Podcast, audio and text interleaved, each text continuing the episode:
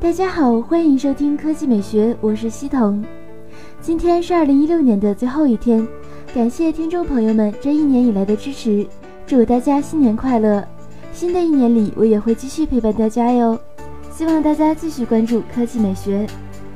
来看今天的新闻：十二月二十日，联想新旗舰 ZOK H 正式发布，屏占比高达百分之八十六点四，号称全面屏，目标直指小米 Mix。ZOK H 售价两千两百九十九元起，将于二零一七年一月一日，也就是明天，在京东正式开卖。那我们再来复习一下 ZOK H 的配置。外观设计方面，ZOK H 三维尺寸为一百四十二点九、七十四点五、七点六五毫米，上下边框超窄。尽管屏幕尺寸高达五点五英寸，但实际上机身与主流的五点二英寸手机相差无几，手感相当。此外，ZOK H 还采用了隐藏式 U Touch 指纹识别设计，组件隐藏在正面玻璃下方，支持指纹手势自定义，最快解锁零点零九秒。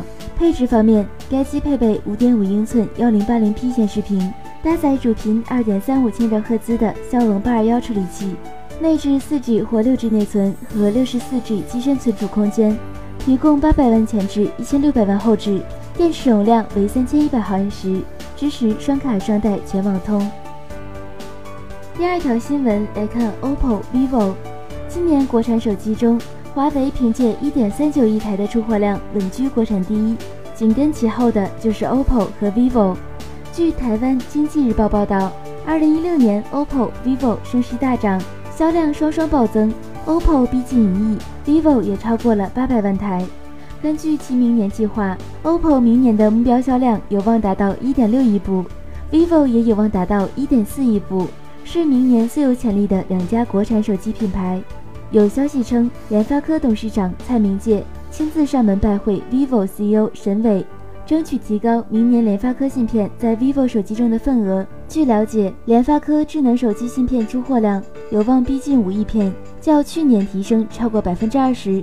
超过内部目标四点八亿片，创历史新高。其中采用联发科芯片的 OPPO R9 系列热销，成为最大功臣。但 vivo 方面一直偏向高通，采用联发科芯片的机型比例偏低，大概不到两成，远低于 OPPO 的五成。如果能和 vivo 达成协议，将为联发科带来巨额的出货量。科技美学微信公众账号的新闻：你认为魅族在二零一七年能不能实现崛起？你看好魅族吗？百分之三十三选择能，二零一七魅族火力全开；百分之二十七选择会提升销量和口碑，但是不会多；百分之十九选择很难，别人都是骁龙了，没有看到优势；百分之十九选择不会。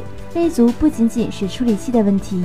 水星三马评论不是魅友，而是米粉，但是宁肯看到魅族蒸蒸日上，也不愿看到蓝绿大厂独霸一方。万评论。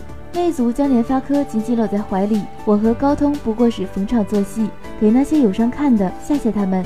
其实最爱的还是你。